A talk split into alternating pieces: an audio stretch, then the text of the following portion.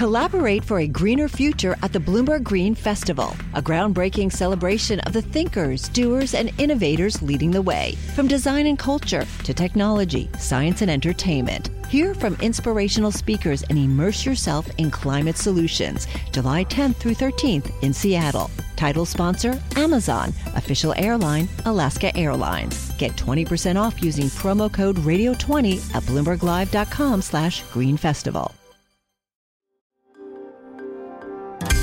Le entregamos todo lo que necesita saber para comenzar el día. Esto es Bloomberg Daybreak para los que escuchan en América Latina y el resto del mundo. Buenos días y bienvenidos a Bloomberg Daybreak América Latina. Es miércoles 15 de noviembre de 2023. Soy Eduardo Thompson y estas son las noticias que marcan la jornada. Impera el optimismo en los mercados de Estados Unidos y Europa tras datos de inflación menores a lo previsto, que refuerzan apuestas de que las alzas de tasas habrían llegado a su fin.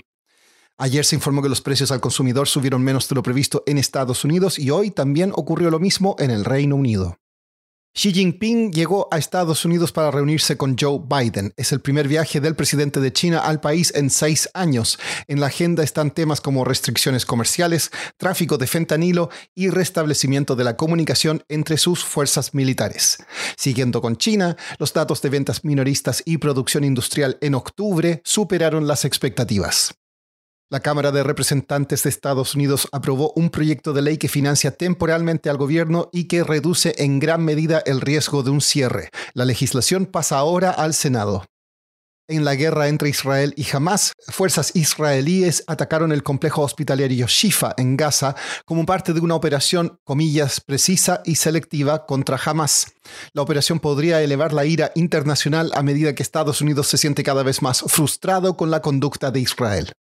Pasemos ahora a América Latina. Perú publicará hoy su indicador de actividad económica de septiembre y los analistas esperan que la recesión del país se prolongue. Colombia informará el PIB del tercer trimestre y el consenso de Bloomberg es un aumento del 0,7%.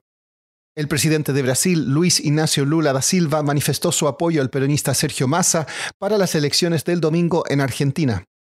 En México, el presidente Andrés Manuel López Obrador dijo que no ha recorrido Acapulco tras la devastación causada por el huracán Otis para evitar la exposición y el espectáculo.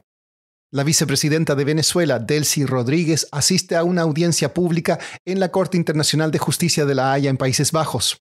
Esto en medio de las tensiones con Guyana por el territorio del Esequibo.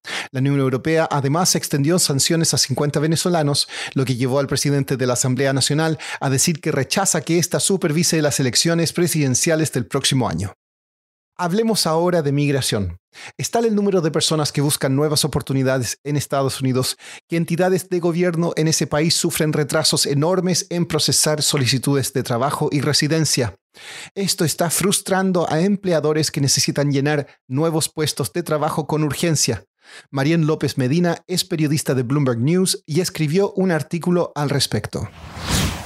Desde el 2021 ha habido un mayor número de personas inmigrantes entrando a Estados Unidos, sobre todo de la frontera del sur, y desde este periodo han habido tantas aplicaciones que la institución encargada de procesar estos, estos documentos no ha tenido los recursos eh, suficientes ni, ni la ayuda suficiente para poder procesarlos. Actualmente hay casi 9 millones de aplicaciones pendientes de todo tipo de, tramitación, de, tramitaciones eh, migratorias que están causando este estancamiento también. Marien, esto tiene un efecto a nivel de cifras de trabajo, ¿no?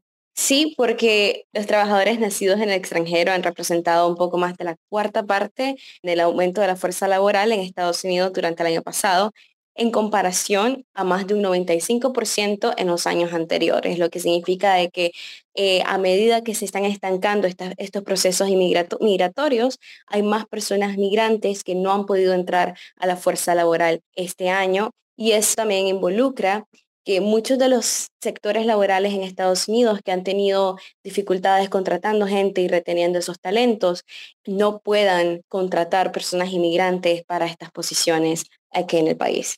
¿Y qué están haciendo los gobiernos locales para resolver este retraso? Bueno, un ejemplo de eso es Nueva York. Acá la gobernadora Katie Huckle, ella, como parte de una campaña pública, ella reunió alrededor de 300, de 300 empresas acá en Nueva York que abrieron unos 18 mil posiciones de trabajo para personas inmigrantes acá en Nueva York, especialmente en la ciudad. Dentro de estas empresas hay de todo, incluyendo hoteles, tiendas, restaurantes que están comprometidas a contratar personas inmigrantes tan pronto como tengan su permiso de trabajo. Y es acá donde volvemos al tema de los estancamientos, porque sin estos permisos de trabajo en mano, ellos no pueden integrarse a la fuerza laboral legalmente. Y para terminar, el billonario Ken Griffin, fundador de la firma de inversiones Citadel, prevé que Miami eventualmente superará a Nueva York como centro financiero del mundo. En una entrevista con Bloomberg dijo que Miami representa el futuro de Estados Unidos.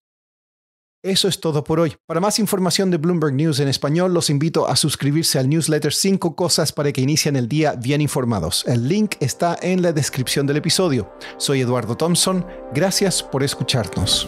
Para conocer todas las noticias que necesita para comenzar el día, revise Daybreak en la app Bloomberg Professional, donde puede personalizar las noticias que desee recibir.